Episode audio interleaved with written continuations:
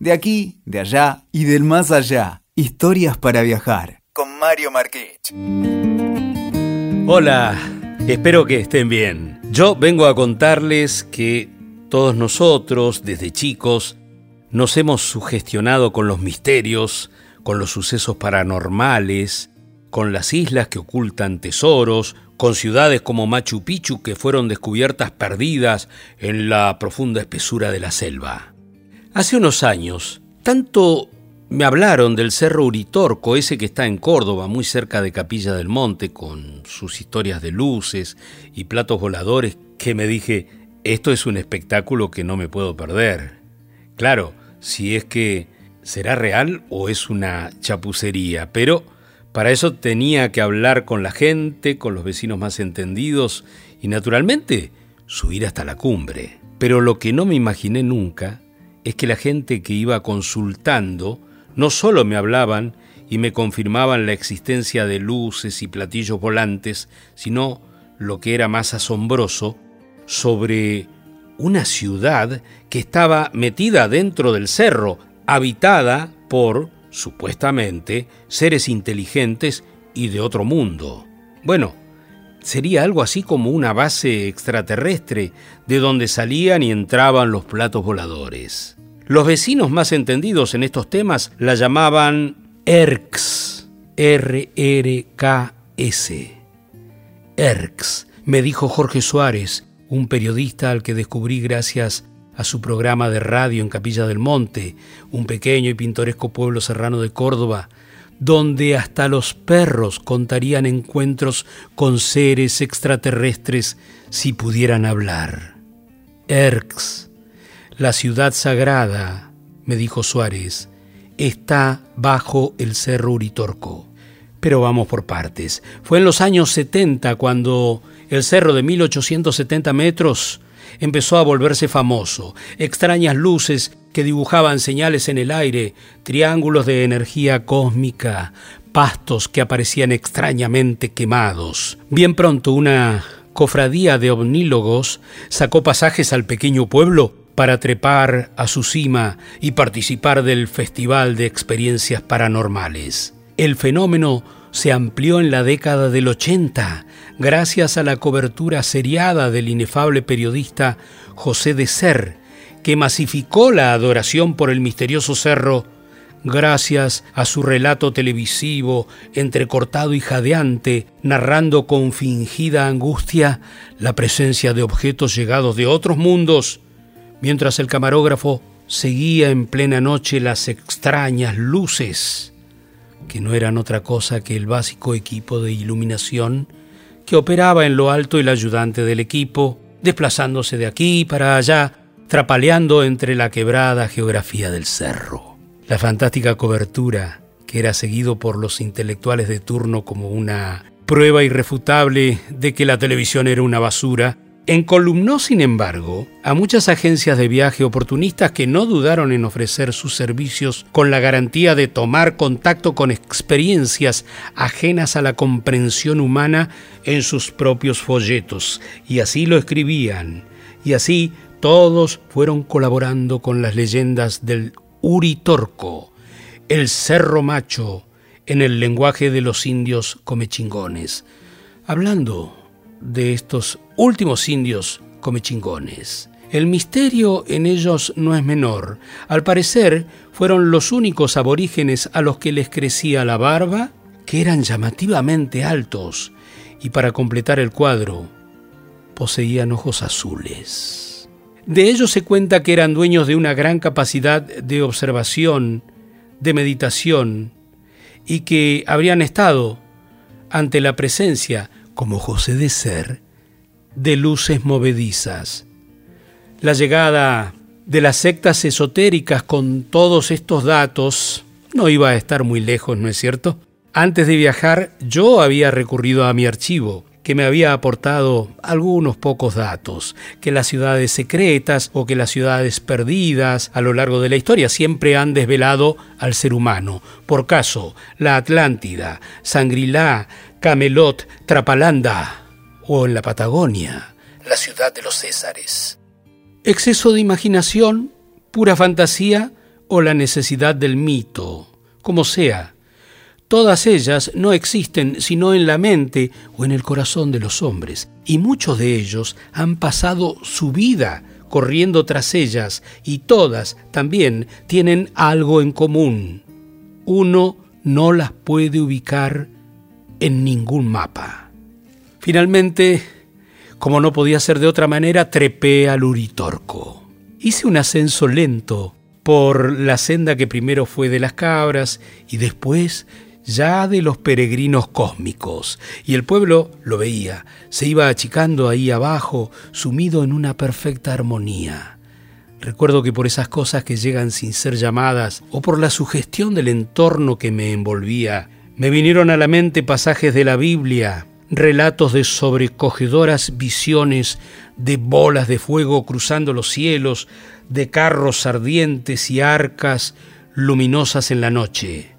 El periodista Suárez también fue aguijoneado por las mismas conjeturas, no tanto por los bizarros relatos de José de Ser, sino sobre todo después del episodio ocurrido en las laderas del cerro vecino, al Uritorco, el cerro del Pajarillo, cuando en 1986, según dijo, él ocupaba el cargo de secretario de gobierno de la municipalidad y algo pareció que quemó la ladera del cerro.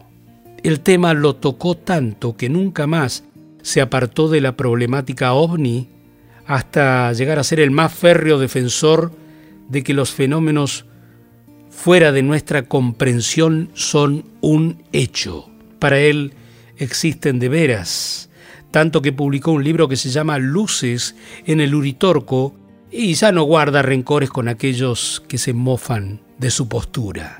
Todos, me dijo, estamos expuestos a que nos llamen locos y nada puedo hacer en ese sentido. Básicamente, Suárez cree que los viajeros frecuentes del Uritorco están señalando un camino a la humanidad que no es otro que el de la preservación del planeta, amenazado por experimentos nucleares subterráneos o por el achicamiento de la capa de ozono por el mal manejo de la naturaleza. Suárez supone que son ellos nuestros hermanos mayores y están junto a nosotros desde hace muchísimo tiempo, me dijo. Los ángeles de ayer son los extraterrestres de hoy. ¿Cómo es eso? Para Suárez es muy simple y basta leer la Biblia. La metáfora de representar a los ángeles con alas era una forma de explicar por qué volaban y está, me dijo Suárez, la ascensión de Jesús a los cielos, en medio de relámpagos y vientos, nubes luminosas. ¿No es eso similar a los efectos que produce un cohete al despegar? Lo bueno de esto es que uno de verdad queda patitieso y no sabe qué diablos contestar. Y así quedé yo. El caso es que después de hablar con Suárez subí al Luritorco y un vaqueano me precedía en la trepada. Juan Domingo Ochoa era un tipo morocho, cara curtida por los vientos del Uritorco. Siempre estaba con el ceño fruncido como si estuviera en otra parte, como si su experiencia extrasensorial hubiera sido un punto que lo marcó para toda la vida.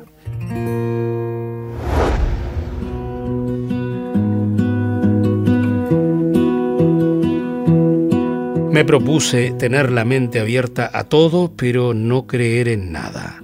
A menos claro que algo sorprendente ocurriera durante mi ascenso. Y eso fue lo que le pasó a Suárez y se diría que al 90% de los habitantes de Capilla del Monte cuando apareció esa huella ovoide en el cerro El Pajarillo. Fue unánime, no cabían dudas. Un vehículo extraterrestre se había posado en el cerro cordobés. Al fin y al cabo el pasto estaba quemado y nadie había denunciado un incendio. Además, la huella era perfecta, ocupaba el espacio que la conciencia colectiva atribuye al tren de aterrizaje de un plato volador. La huella perfectamente circular apareció en una de las laderas de la Sierra del Pajarillo en enero de 1986 y tenía un diámetro de 110 metros. Según cuenta Suárez, la abuela, doña Esperanza Gómez, que tenía 90 años por entonces, jugaba las cartas con su nieto de 12 en un rancho rural sin luz eléctrica cuando vieron una luz muy potente que entraba por la ventana. Al salir, se encontraron con un objeto volador que sobrevolaba el rancho y que luego partió raudamente hacia el lado de la Sierra del Pajarillo. La huella apareció a la mañana siguiente. La paja brava, los pastos de hasta 60 centímetros de altos, estaban quemados en su totalidad dentro del círculo. Con los insectos, dice Suárez, ocurrió una cosa muy curiosa. No estaban quemados, sino disecados. Y al año siguiente, durante un invierno muy riguroso, se quemaron 5 kilómetros en la misma montaña, pero misteriosamente el fuego no ingresó a la huella.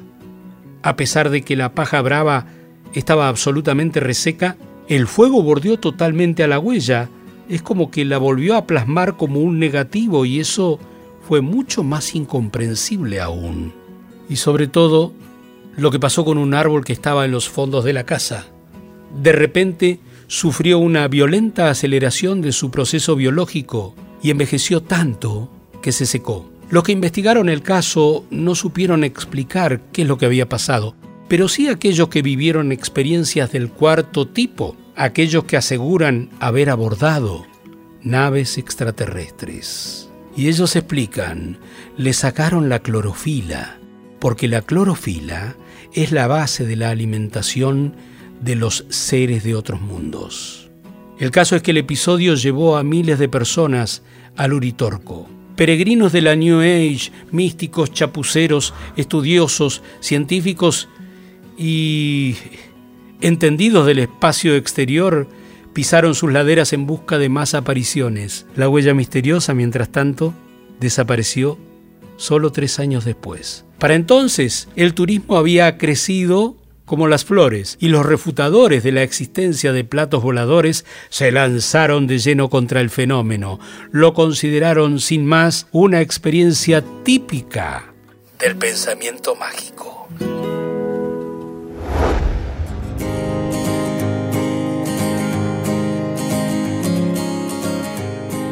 Llevaba horas subiendo en la piedra. La vegetación hacia la cumbre del Uritorco se hacía cada vez menos frondosa y me preguntaba si yo bajaría transformado en un monstruo energético o algo así. La sugestión que emanaba de los relatos de testigo abonaban mis inquietudes. Al pie del cerro Suárez, antes de despedirme para mi ascenso, me había contado que él vivió el avistaje programado de un ovni, una de las tantas formas de los encuentros con alienígenas parece que puede ser esta, programar un avistaje con tiempo y lugar prefijados. Él me dijo, fuimos con un sensitivo que había llegado de Buenos Aires y un amigo mío. A la noche, a la hora indicada, apareció la luz. Era una esfera muy grande, estaba a unos 20 grados sobre el horizonte. Avanzó hacia nosotros y fue tomando una deriva hacia nuestra izquierda. Mi amigo se preguntó si lo que estábamos viendo no sería un avión. Al terminar de preguntárselo, el objeto lanzó como una estela y tomó más velocidad y se perdió en la sierra. Fue mágico. Pero si eso ya era sobrecogedor a poco de andar, el vaqueano confesó que había sido chupado por un plato volador.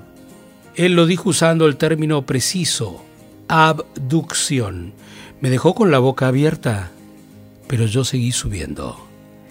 Estaba con mi abuela y un tío, me contó Ochoa, caminando en una cañada detrás del campo de la estancia Minas. De repente desde adentro de la montaña, o eso me pareció, salió un objeto gigante. Era como una manzana que volaba, como una manzana entera, arriba mío. Qué curioso. Lo interrumpí. ¿Salió desde adentro de la montaña? Eso me pareció.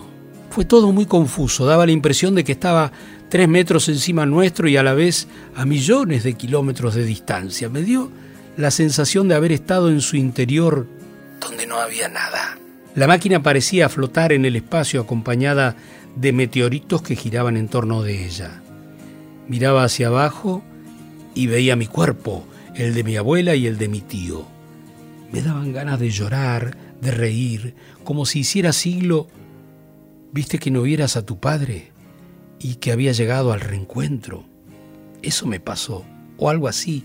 La sensación es que uno no sabe si está muerto o está loco.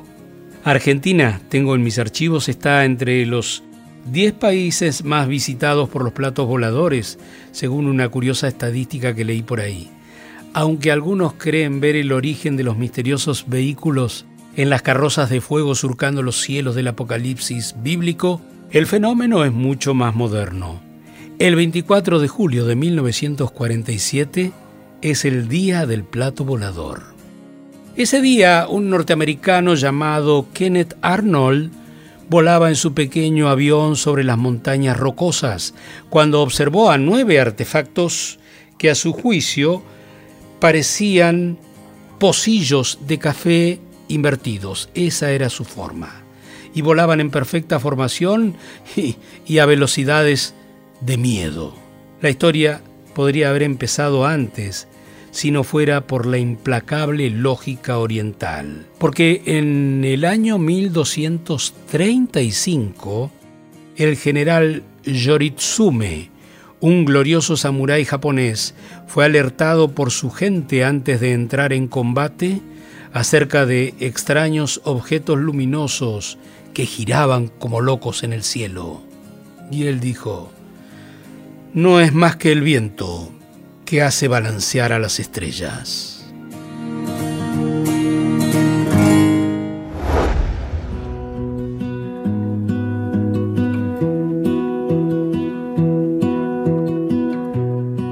En fin, tener la mente abierta a todo y no creer en nada, me repetía. Y seguía andando con el vaquiano. Capilla del Monte se veía pequeña por allí abajo Horas después llegamos hasta una planicie. Había allí una meseta que estaba antes del asalto final, con refugios para el viento, con pircas levantadas por la mano del hombre. Ese, al parecer, era un lugar de invocación al que llegaban los fanáticos en busca de lo sobrenatural, como diríamos un oratorio pagano, desde que se desató ese carrusel de luces sobre Capilla del Monte. Ochoa terminó de contar su extraño relato de manera sorprendente allí en ese lugar. La NASA envió científicos a estudiarlo, eso me dijo, a él y a su abuela y a su tío después de la experiencia. Nos hicieron un estudio psicológico y nos sacaron sangre, dijo y analizaron los minerales de la zona. El traductor nos dijo que habían traído un pedazo de un supuesto plato volador y que estaban haciendo comparaciones con los minerales en las entrañas del Cerro Uritorco. En fin, en el descanso pude ver una ermita con una virgen y las velas correspondientes, algunas de las cuales estaban encendidas. Entonces acababa de comprobar que también existen los promesantes cósmicos. A ese lugar, a esa explanada, antes de llegar a la cumbre del cerro, lo llaman los iniciados el Valle de los Espíritus. Y todos creen ver luces si se inspiran con sus rezos y plegarias durante las noches. Según cuentan los promesantes, las luces son los espíritus de los antiguos guerreros comechingones que en el punto culminante de las meditaciones parecen bailotear en esa meseta de la montaña. Los más fieles visitantes del Uritorco aseguran que la luz que empezó a bailar en los alrededores del cerro el 16 de enero de 1992 a las 21.07 en punto, regresa con sorprendente regularidad horaria cada año antes de perderse en la negrura de la noche, por lo que ha sido bautizado como el expreso. Estos cordobeses, como decía, Argentina ocupa un lugar destacado en las preferencias de los visitantes del espacio exterior. Según parece ya en 1825, un inglés llamado Jorge Andrews, que tal vez se quedó en la pampa después de las invasiones inglesas, contó que vio una extraña luz con forma de disco mientras viajaba desde Córdoba a Santiago del Estero. Enigmas, casos que la mente no entiende o pura chapucería, quién lo sabe.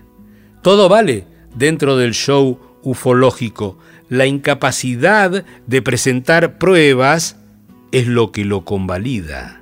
Pero en Capilla, el pequeño pueblo del Valle de Punilla, muchos de los 8.000 habitantes sostienen que el Uritorco es un cerro energético. Una de las explicaciones a los destellos y al baile de extrañas luces puede ser atribuido a un fenómeno denominado piezoelectricidad.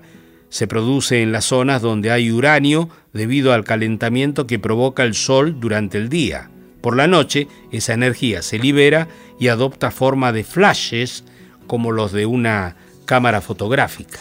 Desde que el cerro se hizo famoso y empezaron los peregrinajes, muchos de ellos guiados por modernos chamanes, en tiempos propicios, por ejemplo, fin de año, Semana Santa, o cuando cambian las estaciones, o para el día de la Pachamama, el primero de agosto, etc., a la ceremonia se le fueron agregando historias. Una de ellas cuenta que cuatro personas permanecieron extraviadas durante cuatro días en el Cerro Uritorco, y cuando las encontraron vestían túnicas blancas e iban descalzos. Gabriela, la única mujer del grupo, narró la experiencia al periodista Suárez, que la volcó en uno de sus informes. Explicó ella que siguiendo un mensaje telepático imposible de ser desobedecido, el grupo siguió ese mandato y padeció hambre, sed, frío, viento y lluvia, una suerte de calvario que los llevó al borde de la locura y la inanición. Pero al séptimo día, Gabriela recibió una revelación. Siguiendo su mandato, encontró una cueva donde había un lecho de hojas secas en la que se le ordenó dormir profundamente. Entonces percibió la presencia de un ser astral que le pidió amorosamente que orara. Y así lo hizo, según le contó ella al periodista Suárez, hasta que de repente una sed desesperada la hizo despertarse. Y ella dijo, frente a mí vi un ser de gran altura de unos tres metros Vestía un ajustado traje luminoso parecido a los mamelucos que usan los aviadores, con un cinturón brillante y botas altas. Su rostro era de una textura muy particular, parecía anguloso, muy marcado y de color verde. Sus cabellos eran blancos, muy largos y tirados hacia atrás. Sus ojos rasgados de conformación felina, mientras su boca y su nariz eran normales. ¿Y cuál sería el objetivo de aquel gigante encendido? Más o menos lo que postula Suárez. Le encargó a Gabriela difundir que su presencia en el planeta tenía como objetivo su preservación y que si llegara la hecatombe nuclear, parte de la humanidad sería resguardada por ellos en su condición genética, del mismo modo que se hizo con el arquetipo Noé antes del diluvio universal.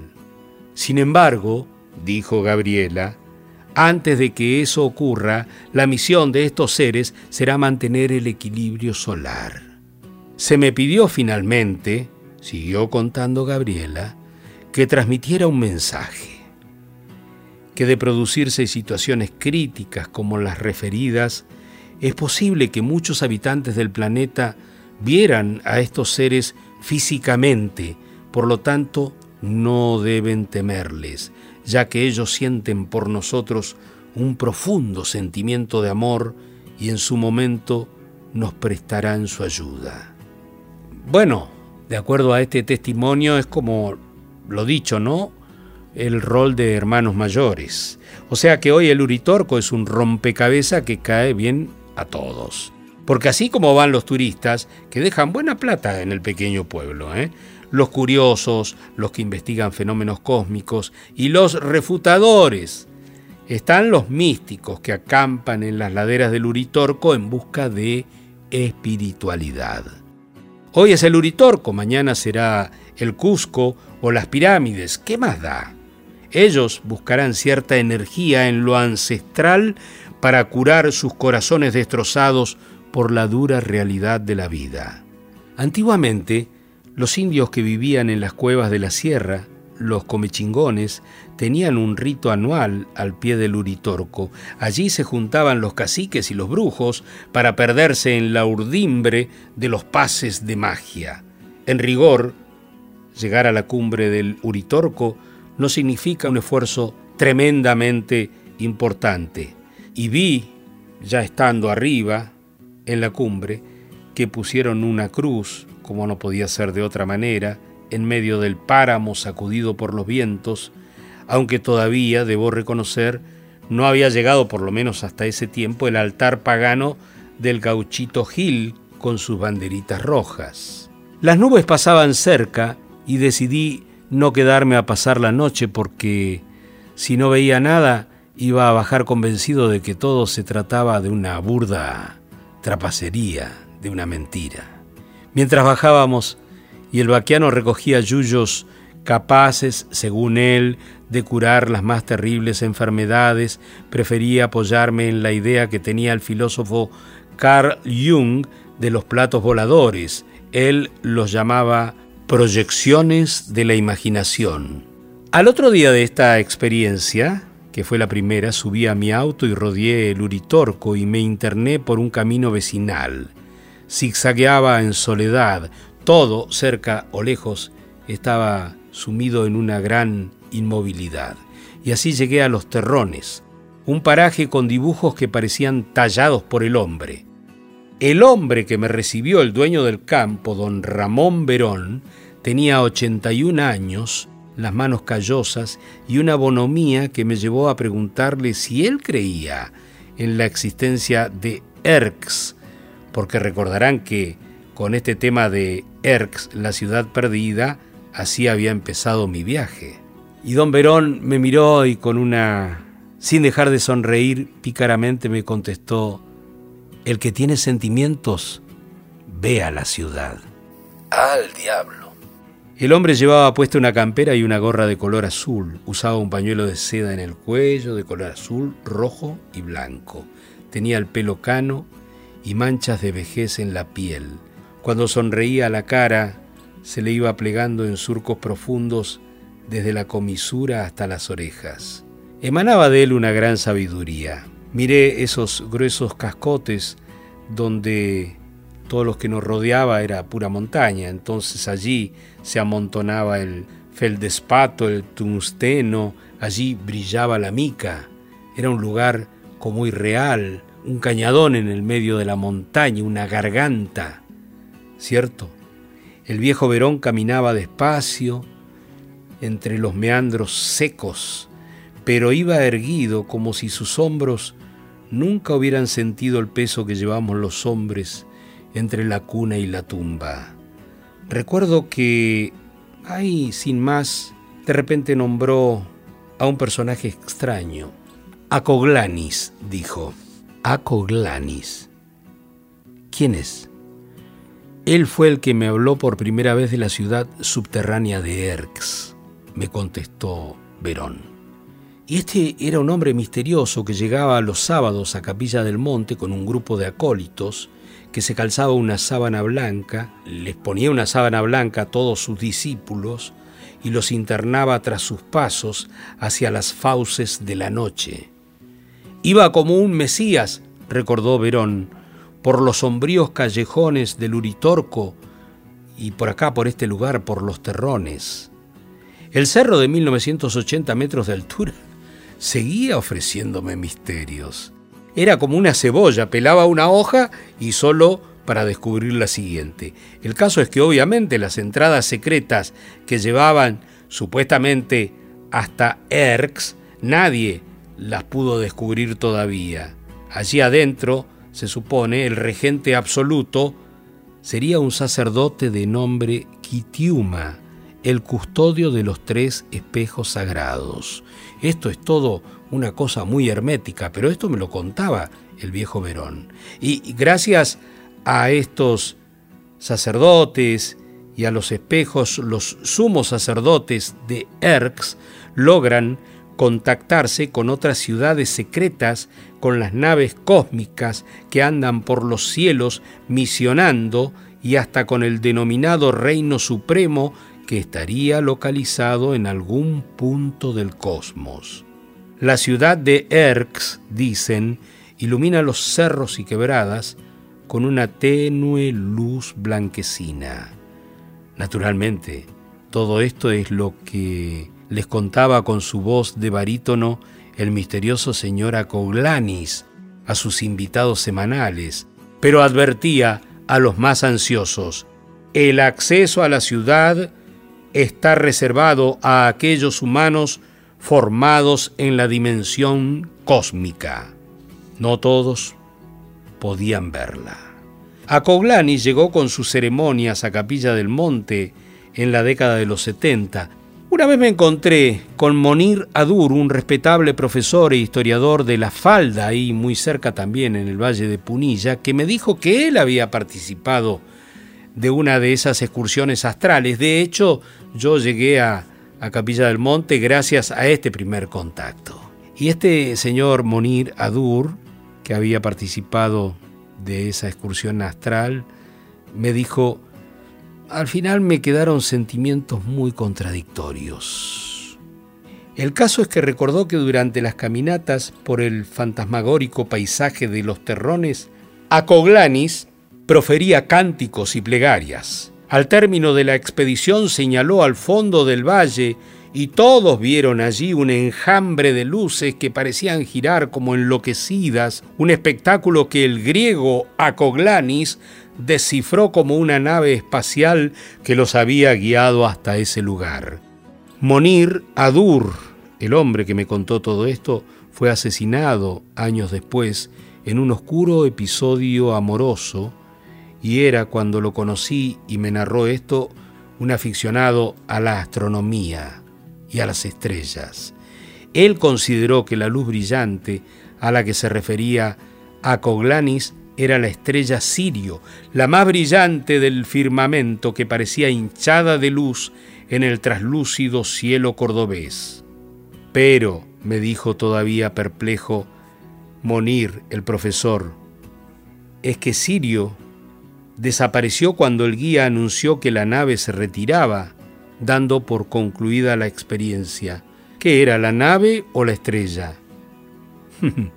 Verón seguía sonriendo con todas estas dudas que yo tenía. Él prefería el misterio, las medias palabras, y todo tenía que ver con Acoglanis, no con él.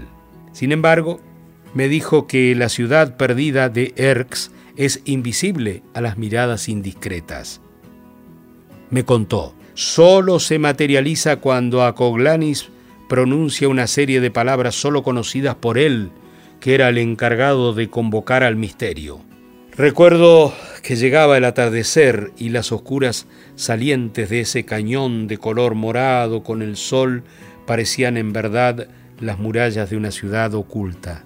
En vano intentaba ver algún signo, alguna mínima señal cósmica pero había algo perturbador en el ambiente y empezaban a salir las primeras estrellas. Alguna literatura que trabajó el tema pretende que la urbe intraterrena de Erx sería el lugar donde se esconde el Santo Grial. ¿Saben lo que es el Santo Grial? Es el cáliz que recogió la sangre de Cristo después que un guardia en la cruz le puso una lanza en un costado, en la costilla. Esa sangre que emanó fue guardada en el Santo Grial y esa búsqueda de ese cáliz, no sé, motivó nada menos que hacer las cruzadas durante la Edad Media, buscando el famoso cáliz. Entonces, la copa que supuestamente habría recibido la sangre de Cristo, junto con otros símbolos como la espada o el bastón de mando, y la cruz de los templarios, Todos símbolos que forman parte de las creencias de las escuelas herméticas están escondidas en algún lugar de la tierra. Bueno, y qué mejor que bajo el plácido clima serrano de Córdoba. Tratando de descifrar en la falda los misterios que encerraba el Hotel Edén, Alejandro Almosni, un vecino caracterizado, un amigo, dueño de las más fantásticas historias cordobesas que había contado entre los notables pasajeros que visitaron ese espléndido alojamiento ya derruido. Él me contó que la dueña era íntima amiga de Adolfo Hitler y que había financiado su campaña para ascender al poder. Él también Alejandro Almosni me contó que se había hospedado en ese hotel el famoso genio de la física moderna, Albert Einstein, en su visita a la Argentina, y al parecer Einstein al otro día salió disparado hacia el cerro Uritorco, acuciado por una búsqueda frenética que Almosni sugirió, pero no me dijo. Conjeturé que lo que anduvo buscando Einstein si de verdad estuvo en el Uritorco, era el elusivo bastón de mando. Bueno, la mitología dice que es una piedra fina y cilíndrica de un metro de largo, un elemento, ya les digo, mitológico que contiene toda la sabiduría del universo, nada menos, y que dota de inmortalidad al poseedor.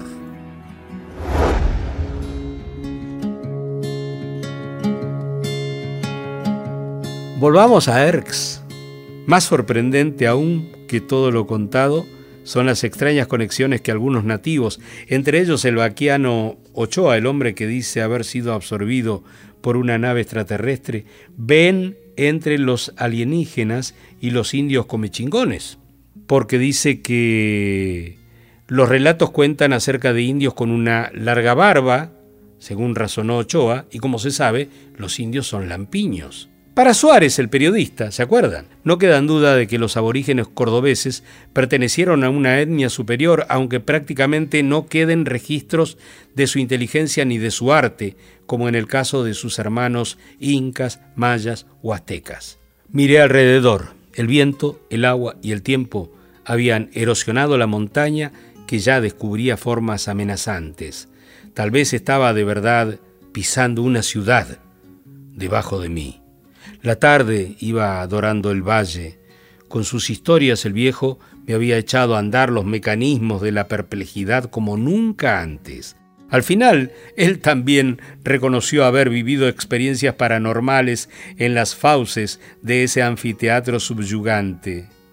Pero, yo me decía, una ciudad intraterrena, creada por una arcaica civilización, con puertas secretas que se abren con palabras mágicas, con indios barbudos y sacerdotes que cuidan la copa de oro en la que Cristo dio a beber su sangre a los apóstoles por momentos. Todo eso era muy difícil de creer. Y en eso me dice este hombre Verón, Cristo, Ángel Cristo Acoglanis, así se llamaba el griego, el misterioso personaje del Uritorco. En Buenos Aires tenía un consultorio en la elegante calle Callao al 1500 que llevaba el nombre de Consultorios Alternativos. Acoglaris era considerado un sanador excepcional, de esos que ponen las manos, y repartía su tiempo atendiendo a sus centenares de pacientes en Buenos Aires con sus rituales en la quebrada de la luna, donde invocaba la aparición de la ciudad intraterrena de Erx, tal como lo hemos contado iba de un lado a otro. El consultorio lo había abierto tiempo atrás con su socia y discípula, una señora llamada Marisa Moore, de 37 años, casada con el mejor amigo de Acoglanis, Rubén Elías Antonio. ¿Quién era este señor Rubén Elías Antonio? Era hermano del conocido financista de Perón, Jorge Antonio. ¿Qué tal? La amistad con los Antonio había empezado cuando el griego decidió establecerse en el país, y era tan estrecha que Acoglanis lo eligió padrino del bautismo de uno de sus hijos. Él fue el primero que dijo que había tres ciudades subterráneas en el mundo, Agartha y Shambhala están en el Tíbet, la otra es Erx, que está bajo nuestros pies.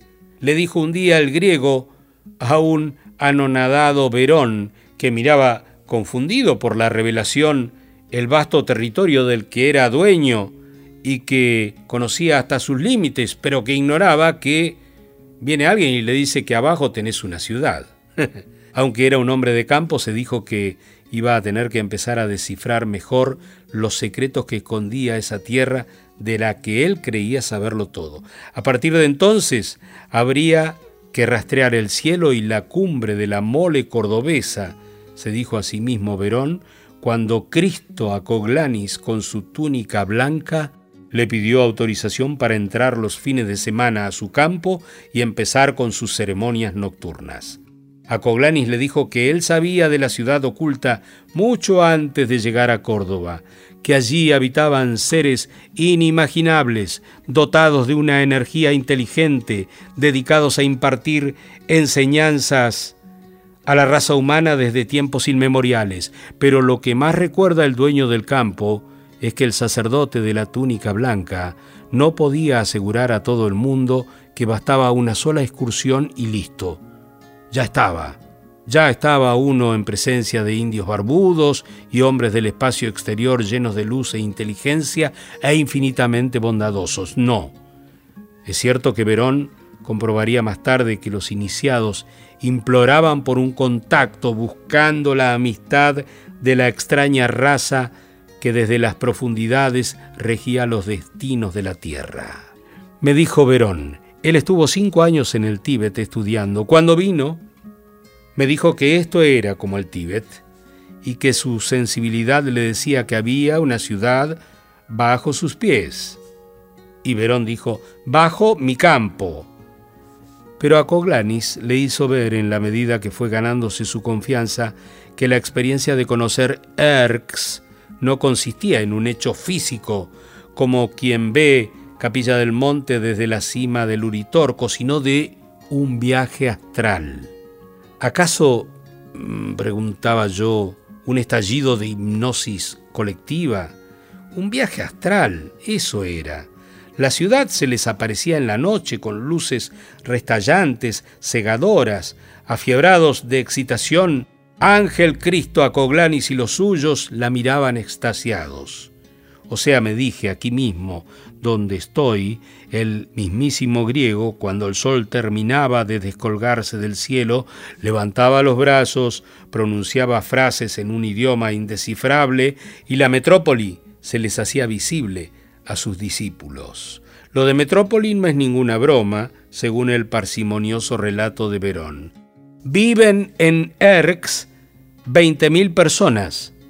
Así ha dicho Ángel Cristo Acoglanis. Yo me preguntaba, ¿tenía poderes realmente ese personaje extraño? Y aún existía Erx. Pensé, parado sobre la ciudad intraterrena, todo es proyección de la imaginación, como Jung, que había agregado que los platos voladores eran el resultado de la necesidad de crear un mito viviente. Tenemos ocasión de observar cómo en una época difícil se cree en una historia milagrosa. Don Verón no escapó al influjo que parece rodear a todos en Capilla del Monte, y me dijo, he visto muchas luces, claro que sí, son como esferas que van flotando en un movimiento ondulante, como el agua, como el agua que corre. Miren, cuando la fiebre de los platillos se instaló en el mundo era la posguerra, un mundo cansado, devastado, empezaba a cerrar sus heridas, pero también empezaba la otra guerra, la fría y la carrera espacial. Todo objeto que se escapara de los radares empezaba a ser, según se vea, un arma secreta del otro bando o bien un enigma perturbador que tenía sus raíces en el dilema que siempre acompañó a la humanidad, la inquietud de que no estemos solos en el universo, que en definitiva se desbaraten como un saco de piedras las certezas acerca de que el hombre es la criatura más perfecta creada por Dios. Y así los fenómenos siguieron ocurriendo. El 5 de julio de 1947, a pocos kilómetros del pueblito de Roswell, en Estados Unidos, una extraña nave cayó del cielo. Los militares rescataron a algunos miembros vivos de la tripulación y no eran rusos. Comprobaron, al parecer, que no eran humanos y estudiaron la nave. Descubrieron que el material del que estaba hecha era desconocido. Los que creen firmemente que esto en verdad ocurrió dicen, en la escala de lo cósmico, solo lo fantástico tiene visos de ser verdadero. En la tarde-noche que compartí con Verón, él me habló de un complejo entramado de ciudades subterráneas que se comunican entre sí, conductos huecos y puertas que afloran en el Tíbet, Siberia y en las altas montañas de Norte y Sudamérica. Todo se lo había contado a Coglanis. Le dijo, catacumbas gigantescas fueron planeadas por los marcianos para escapar de la radioactividad que siguió al devastador enfrentamiento entre la Atlántida, la ciudad sumergida, y la fantasmagórica Lemuria. Eso lo ha dicho Ángel Cristo Acoglanis. Cuento esta historia porque un día el sueño se terminó. No es que el Uritorco, el pajarillo y los terrones no sigan siendo visitados como antes, al contrario, acaso muchos más excursionistas en busca de platillos voladores trepan a la cumbre o van en busca de la invisible Erx en el crepúsculo del campo de Verón. Obnubilado por el cansancio del día, por la cercanía de la noche que obligaba a forzar la mirada y la metralla de mi propia imaginación, le pregunté a Verón por Acoglanis, el hombre que la séptima vez que le habló fue para decirle solamente yo no soy de este mundo. Verón pareció recordar por un instante aquellas palabras y me contestó cuando yo le pregunté ¿y qué se hizo de la vida de este hombre? Me contestó con los ojos velados por la melancolía. Acoglanis murió. Lo asesinaron en su casa de Buenos Aires hace ya algunos años. Fue el 19 de abril de 1989, a eso de las 10 y 45 de la mañana, un hombre subió las escaleras hasta el primer piso de los consultorios alternativos en la calle Callao. Tina, la secretaria de Acoglanis que estaba atendiendo y había pacientes en espera, lo hizo pasar de inmediato y hasta le sirvió un café en la cocina. Lo conocía. Era nada más y nada menos que Rubén Elías Antonio, el mejor amigo de Acoglanis. Cuando terminó con el paciente que estaba atendiendo, Acoglanis se dirigió directamente a la cocina, como si hubiera presentido su presencia, recordaría más tarde la secretaria. Tina y los otros pacientes que habían en la sala de espera escucharon minutos después la voz en ruego de Ángel Cristo Acoglanis. ¡No lo hagas! ¡No lo hagas! Y acto seguido se escucharon siete disparos. Los dos primeros los hizo Antonio con un pistolón directamente a la cabeza, los cinco restantes con un revólver calibre 32 al bulto. Tina, la secretaria, y los pacientes vieron irse al matador con paso decidido, todavía sin comprender bien lo que había pasado en la cocina. Y abajo se cruzó con el portero, que barría la vereda y que había escuchado las detonaciones, pero tampoco tenía en claro de qué se trataba. Sin embargo, asoció los ruidos con el hombre que salía del edificio apurado y le soltó a modo de incriminación. ¿Qué hace, hombre? ¿Quiere tirarme al edificio abajo? Hubo unos tiros arriba, señor, contestó Antonio, y se paró unos segundos ante el portero como para explicar el móvil antes de caminar los 50 metros que lo separaban de la comisaría 17 donde se entregó. ¿Sabe qué hay que hacer con los brujos? le dijo al portero. A los brujos hay que matarlos a todos. La jueza María Romilda Cervini de Cubría quiso hacer la reconstrucción del asesinato ese mismo día. Maté un brujo y me siento muy aliviado, dio por toda explicación Antonio. En la cocina, nueve horas más tarde, el asesino se perdió en intrascendencias, la posición de los pocillos, la hora del reloj que colgaba de la pared, la ubicación de las servilletas y de las cucharitas. La jueza le preguntó, ¿había hablado con Acoglanis antes de dispararle? No, no, le dijo. No podía perder la concentración. Aunque los diarios de la época especularon sobre el móvil que habría tenido Antonio, la opción favorita obviamente era una supuesta relación amorosa entre Acoglanis y la novia del asesino. Otras firmas, dadas más al pensamiento mágico, tramaban la posibilidad de que el asesinato de Acoglanis haya intentado callar y ocultar a la ciudad de Erx, que comenzaba a crecer como centro espiritual.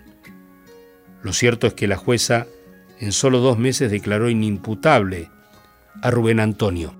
Del hospital Borda, la poderosa familia del matador de Acoglanis pudo trasladarlo a una clínica privada en el barrio de Saavedra y poco tiempo después fue dado de alta.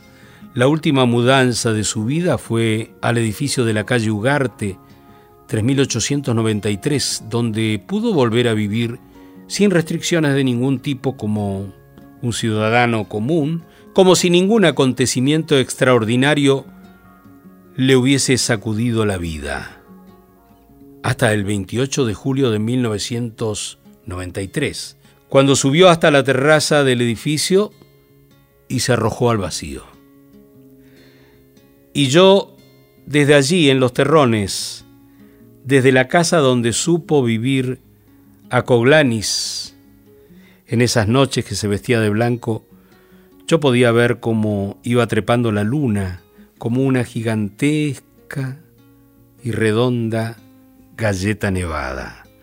Las sombras habían ganado ya completamente el campo mágico de Don Verón. Está llena de energía, me dijo el paisano al tenderme la mano sarmentosa, luchando contra la desazón del recuerdo. Hablaba de su mano, y yo sentí algo, y él agregó, muchos años después de su muerte, ¿sabe? Todavía lo siento a mi lado todo el tiempo. Ahora mismo lo estoy sintiendo espiritualmente. ¿Sabe usted? A Coglanis me está tocando. Una especie de sudor frío me acompañó por unos minutos. Hasta que puse en marcha la camioneta, le sonreí y arranqué despacio. Traté de controlar el brío de los 200 caballos de fuerza que llevaba bajo el capot, porque pensé que los 20.000 seres intergalácticos que viven bajo la tierra del campo de Don Verón podrían incomodarse mucho si alguien andaba haciendo ruido por el techo de sus casas.